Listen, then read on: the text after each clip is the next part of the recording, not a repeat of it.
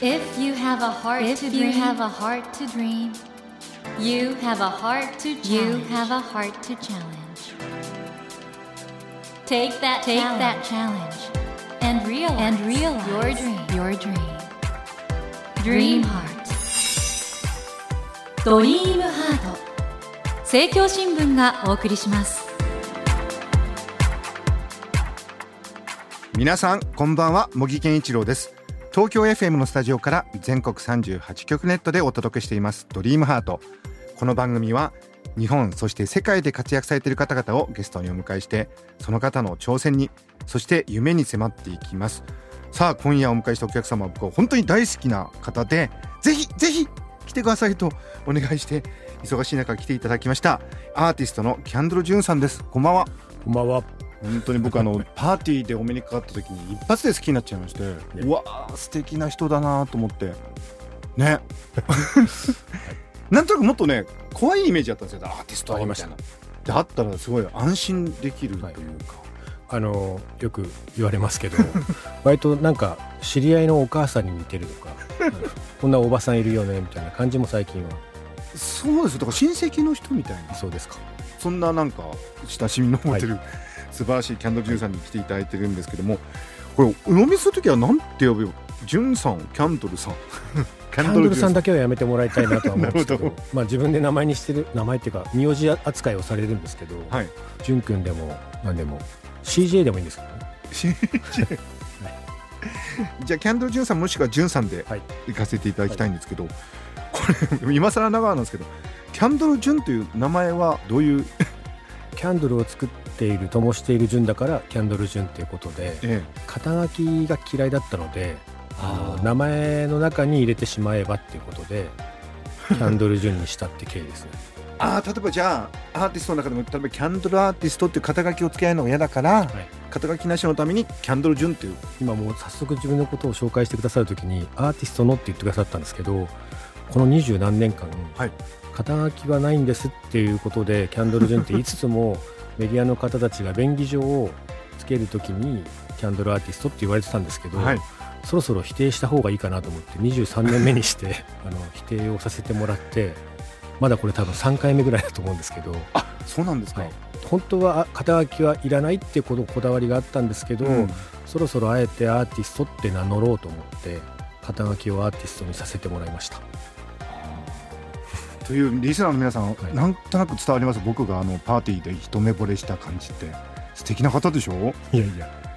ジュンさんあの2011年3月に一般社団法人ラブフォー日本を立ち上げていらして、はい。これ本当にずっと続けてこられてるんですよね。もう10年になりそうですね。この月命日という、はい。これはどういう？もうこれはあの、はい。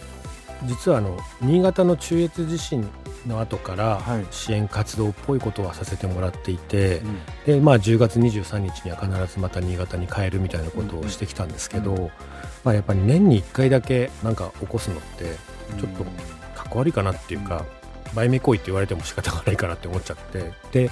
福島での活動はもう極力癖にしたいと思ったのでもう毎月11日に必ず福島でキャンドルナイトイベントを行おうと思ってで続いてきてますね。もう来月になるんですけど、はい。10日11日に福島県の J ビリッジではい。追悼復興イベント「ソング・オブ・ジ・アースはい311福島2021」これをされるということではい。潤さんの場合にはもうずっとやってらっしゃるわけですよね、はい。その福島での活動などを含めいろいろこれからお話を伺っていきたいと思います。よろしくお願いします。お願いします。ドリームハート。まずプロフィールをちょっとご紹介させてください、キャンドル・ジュンさんは長野県のご出身で1994年にキャンドルの制作を始められます。灯す場所にこだわりさまざまなフィールドで空間演出を行いキャンドルデコレーションというジャンルを確立されました。2001年に原爆の残り火とされる平和の日を広島で灯してから Candle Odyssey という悲しみの地を巡る旅を続けていらっしゃいます。そして2011年東日本大震災を受けて一般社団法人 Love for Nippon を発足させ支援活動を始められます。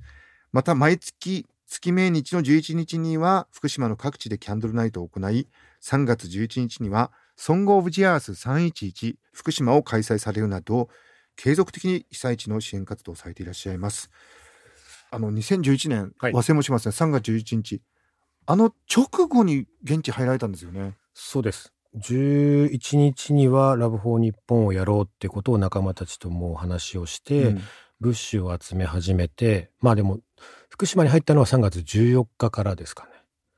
で現地であの物資をコンビニが開いてないところを、あそうなんです。あの本当は福島に行こうっていうよりは、はいあの東京から近い被災地域を何回も何往復した方が有効的だと思ってちょっと申し訳ないんですけど宮城だとか岩手の遠いところよりは近いところを数多くって思っていたんですけど茨城の方の沿岸部も入っていったんですが、まあ、まだちょっとコンビニが品薄だけどやってるなとか、ガソリンスタンドが並んでるけどガソリンがあるなみたいなことの2つを基準にして、えー現地上がっていったらやっぱり福島に入った途端割とそのもうガソリンもないです、うんうんうん。コンビニも閉まったままですって状況だったので福島の津波被害地域のところに重点的に物資提供を始めたって感じです。これもともとはラブフォーハイチというのをやってらっしゃったんそうです。ねあのミンミと若旦那ってアーティストたちが、まあ彼らがレゲエという音楽ジャンルに影響を受けて、まあジャマイカがレゲエの発祥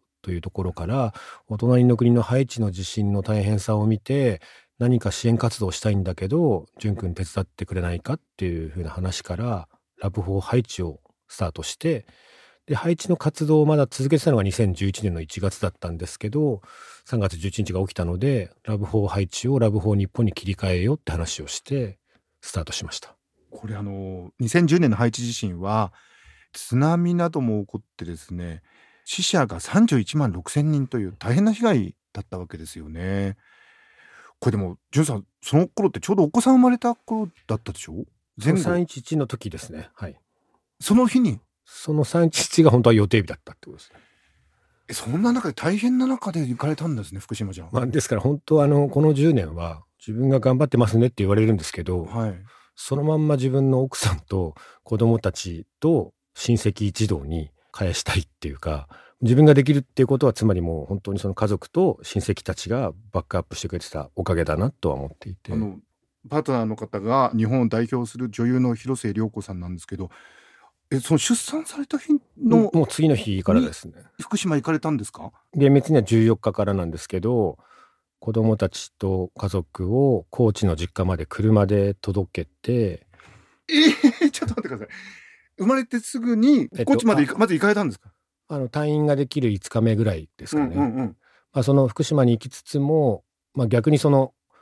病院に入院してる時は病院の方が安全だと思ったので、はい自分だけ福島は行っていて、うん。で退院するきっかけのタイミングの時に高知まで車で走って行ってまあ要は東京でも物資集めはしてたんですけど若旦那とミミが大阪に避難してたので、うん。大阪の方で蛍光管をじゃあ集めといてくれみたいな大阪の方でもアクションをしといてもらっ大阪だったらて物資があるからってんで、はいで高知に自分は車で行きつつ帰りには大阪でいろいろピックしてまた福島にっていうのでそれからもう毎日っていうか荷物を積んでは福島入って下ろしては帰ってきてまた積んで福島入ってっていうのをもう、大変なことでしたねそれは。まあ、今考えればだいぶハードワークでしたけどただ感情的には、まあ、それ以上に大変な現地を見ているので足りない足りないと思っていやーでもちょっとびっくりしましたまさかそんなに大変だったとはね。あの実はここに一つですね3112021の「Not the End」って書いてあるはいキャンド・ジュンさんの作品があるんですけどもとっても美しいですね。もう何とも言えずキャンドルを作る時の作品ってのはどういうとこからインスピレーションが来て作られるんですか？もうあの自分の中のルールで灯すのがもったいないっていうものは作りたくないって思ってるんですよね。えちょっと待ってください。もったいないと思っちゃいます僕これ。あの思わないでほしいんですけどすごくシンプルな形でいろんな造作がされていてもったいないよりはシンプルな形と色の調整だけにっていうふうにしていて色に関しては多少はその降りてくる色とか自分が持っている色みたいなものがあるんですけど、はい。まだその世界にはたくさん色があったとしても、うん。なんかしっくりきてない色というかそういう意味では自分の持っている色のパターンとかが表現はされてるとは思うんですけど。キャンドル・ジュンさんあれですよね。その福島の時に灯したやつなんかもまたリサイクルで新たな作品にされたりもしてますよね。あの一応それはその自分のストーリーとして灯した場所と記憶がそのろうそくにもあると思っているので、うん。そのかけらをまた新たなキャンドルにも入れているんですけど昔は本当にその旅をしたかけらを入れていたんですけど今はその商品としてこう販売する方に関しては全て新品の材料にはしてるんですけどその各地で灯すっていうかまあウェディングの仕事であったりだとかフェスティバルだったりとかいろんな場所で灯すキャンドルに関しては様々な場所のかけらがずっと続いて入っていってるっていう感じですね。この代々木上原の近くにあるエはいルドナックスというお店があるわけですけど、このエルドナックスっていうあの名前は何に由来されてるんですかこれあのキャンドルを逆さに読むとエルドナックになる。ちょっとあった。全然気づかなかった、当時つけた時にブラジル人の友達がブラジルだと逆さ読みは不吉だぞっていうことで S つけたって感じですね。いかがですか？この状況で。お店とかオンラインショップとかもございますけど、ああんまりお店は変化はないうんですけどうんウェブドナックスっていう、うんうんウェブのはい方のショッピングサイトの方は、割とその一人の時間がみたいなところの需要なのか、キャンドルはおかげさまで皆さん買ってくださっているなっていう感じはあります。ただキャンドル・ジューさんあれですもんね。イベントとかをずっとされてるからその影響は大きいんじゃないですか？まあでも結婚して10年経ったんですけど、ええ。その当時にたくさんいろいろあったので、ええ。もうメディア関係に一切出ないって決めて、えっていうのが2010年だったんですけど、はい。だからもうキャンドル・ジュンって存在を知らない世代の方が多いんじゃないかなっていう。多分30代後半とか40代からの上の人たちは一部知ってくれてたりとか家内の、ええ。まあ、広末涼子の旦那だからっていうことで知ってる人はいても。本当に僕もあのパーティーでお目にかかった時にこんなめっちゃいい人だって思わなくて思ってなかったんですよ。そのおっしゃるですよメディアではい。あることないことみたいな、もう一発でなんか好きになっちゃって本当にもうあこの人絶対信用できるしって思って今日お話伺ってても本当になんかあやっぱり僕の直感は正しかったなってかいやでもあの素晴らしい方だなと。本当にいい人ではないですね。であと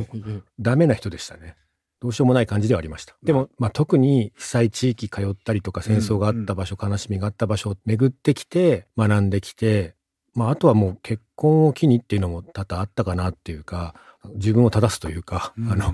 結婚を機にもっともっと、えー律することを努力しようって思ったので、まあ、この10年が結婚と311が今の自分を作ってくれたなとは。素敵だ。茂木健一郎が東京 FM のスタジオから全国放送でお届けしています「ドリームハート。今夜はアーティストのキャンドル・ジュンさんをお迎えしてお話を伺っています。この3月10日と11日に行われます「ソング・オブ・ジ・アース311福島2021」このイベントなんですけども今年はどういう形で、ソング・オブ・ジ・アース自体は3月10日から13日までっていう長い内容にはしてるんですけど、はい。3月10日が福島の原発事故の記録を伝承して伝えていこうっていう県が建てたあの伝承館という建物で、はい。キャンドルナイトと凧揚げをするんですね。はいはいはい。で、この凧揚げは、まあ、キャンドルナイトが毎月ずっとやっていて、福島の皆さんの思いと子供たちの夢を灯そうってやってきてるんですけど、はい3月11日の黙祷時間が14時台っていうその昼間の時間帯で、そうですよね。あの、まあ、その黙祷のところを、あの、メディアの方たちが取り上げてもらうときに、うん。まだキャンドルナイトは準備中みたいになっちゃうんですけど、うんうんうん。J ビレッジって会場もあの、サッカーのプレイコートのそのピッチがたくさんある広いところなんですけど、そこのいつもあの、空が広くて大きく見える中で、黙祷した後みんな結構目を閉じて目を開けたら空を見上げるんですよね。うん。あれどういう行為なのかなっていうか、その宗教とか超えて、黙祷した後結構みんな空見上げてるなって思った時に、じゃあ子供たちの夢をキャンドルのカップに書くだけじゃなくて、夢を大きいタコに書いて、タコ揚げしようっていうふうに、ここに至るまではいろいろ経緯が、奈良浜町と広野町っていうのの両方の町の間に J ビレッジがあるんですけど、奈良浜町とは割と自分がいろいろあの、まあ町に帰りましょうっていうタイミングのセレモニーだったりだとかいろんなことで関わってるんですけど、広野町があまり関わってなかったのが、あの、広野町の産物を聞くと、まあこれまでは割とあの原発で働く方たちのホームタウンみたいな感じだったんで、うん特別なその産物がそんななかったらしいんですけど、イオングループさんとかが日本で最北端でできるバナナみたいなものを広野町で作ろうということへでえ、すごい。バナナを生産していて、うん。そのバナナの茎を今度和紙に変えようっていうことで、はいはい。和紙を作っているその遠野和紙ってところが和紙にしてくれてるんだよっていうことの話を聞いたときに、その和紙を使って何かできないかなっていうのと、この黙祷時間のことがちょっとガガッと自分の中でこうアイディアが固まって、タコあげようってなって、で、そのタコ揚げが、まあ、去年やったんですけど、今年は福島7ブロックの子供たち全員に夢を書いてもらって、10針以上大きいタコ揚げようかな。あっていう。いいですね、はい。この1年みんな辛かったしね。いろいろ大変なこともあったからちょうどだから10周年という節目にそういうことをできたら本当にいいですねそれ。なんかそれがキャンドルナイトもタコ揚げもうん。自分じゃないとできないじゃなくて、やっぱり福島の皆さんと一緒に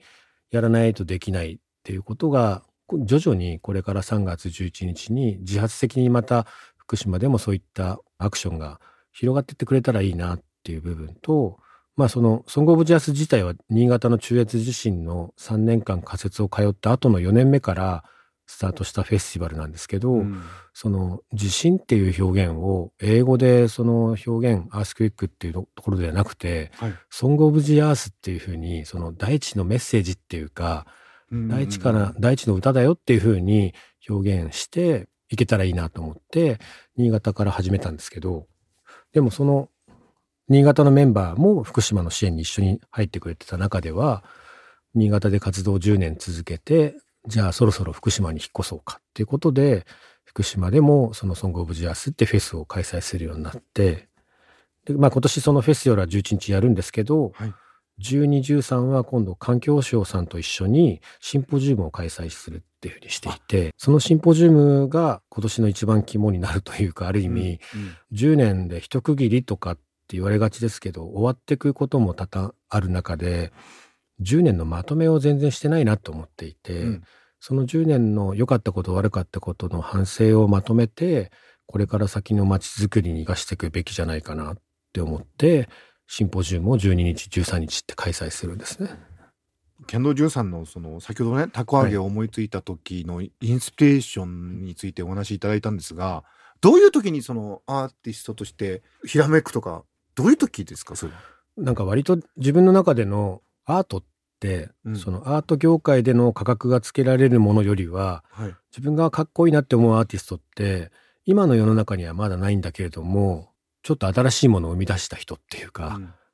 が一人アーティストだなって思ったりもするし、はい。その今のこの構造体っていうかシステムが変だなってことに対して違うよねっていうふうに一歩前に出すみたいな人もアーティストだなって思うんですけどここまでの自分ってやっぱりなんかサービス業だと思っていてうん。キャンドルのデコレーションって実は自分がどうしたいこうしたいではなくてそのイベントがどんな趣旨でどんな場所でどんな人が来てっていう全部情報を入れて入れた上で邪魔にならないとか危なくないとか、うんどうしたら効果的かっていうことを導き出してやっているので何かこうサービスに近いっていうかなるほど。はい、だからタコとかにしてもこんな素材があるよとか、まあ、だからあれですね冷蔵庫の残り物で美味しいご飯作れる人っていうか なるほど。が今までの自分でただ自分が憧れるアーティストっていうのはやっぱり今言ったような人だなって思うと、うんうんうん。自分がこの支援活動っていう風な名目ではしてるものの、はい。今自分がこの10年かけてとかまあ新潟から考えたらもっとだったりとか平和の火を灯してからだったらもっと20年だなとかっていう今までのことを全部踏まえてこれからやっていくアクション自体が自分のアート活動だっていうふうには言いたいなって思うんですよね。とても本当に素晴らしいイベントになると思うんですがこれあの参加するためにはどうすればいいんですか？3月11日は平日なんですけど、はい。皆さんお休みを取っていただいて、はい。福島に来てくださいっていうことこです。れ。申し込みとかは？無料のイベントなので、ええ。そんなに呼んでたくさん来ちゃったら本当にどうしようっていう感じなんですけど、はい。は配信も一部していくのであそうなんですね。はい、配信も見てもらえたらなとは思います。イベントの情報などはキャンドル・ジュンさんのホームページ？はい、あの、ソングオブジャースっていうのでホームページもあるのあで、たどり着いてもらえたら嬉しいなと。もちろんキャンドルジュンの方からも飛んでいけると思います。はい、キャンドル・ジュンさんのホームページ、ぜひ皆さんご覧いただきたいと思います。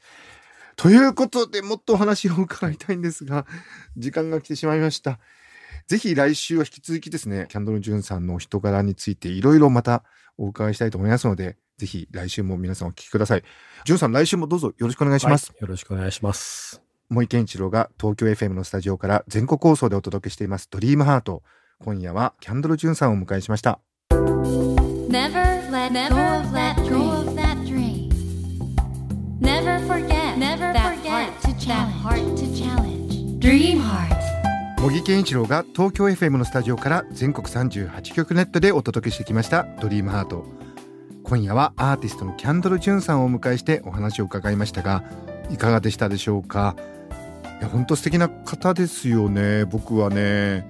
あるパーティーでちょっとお話してこの方は本当素敵な方だな。ぜひねこの番組でもお話伺いたいなっていうのがずっと夢で実現したんですけどもやはりあのご自身のいろんな経験そして大変なこともあった中でご家族のね支えもありこの福島でねこういう形の活動をずっと続けてらっしゃるっていうのは大変素敵なことだと思うしやはりあの僕被災地の方にですねお話伺う機会があるんですけど忘れられるのが一番辛いっていうんですよね。もうそろそろあとちょっとであの日から10年になります。まあ皆さん決して忘れてはいないと思うんですけどでもねそのキャンドル・ジュンさんのように毎月月命日ということで行かれて福島で活動されてきた方の言葉の重みっていうのかな。それはあると思いますし是非ね我々も決して忘れずに人間にとって大切なことそして未来に伝えていくべきことをこれからも育んでいきたいなと思います。キャンドル・ジュンさんねああいうとても素敵な方なんで結局全ては人間力なんだなってこともね教えてくださっているように思います。さて番組では毎週3名の方に1000円分の図書カードと番組特製のエコバッグをセットにしてプレゼントしています。私模擬に聞きたいことや相談したいこと番組の感想などお書き添えの上ドリームハートのホームページよりご応募ください。お待ちしています。そして無料音声配信アプリオーディでドリームハートの番外編番組茂木健一郎のポジティブ脳教室を配信中です。ぜひこちらも聞いてみてくださいね。さあ来週もキャンドル・ジュンさんをお迎えします。どうぞお楽しみに。それではまた土曜の夜10時にお会いしましょう。ドリームハートお相手は森健一郎でした。ドリームハート。政教新聞がお送りしました。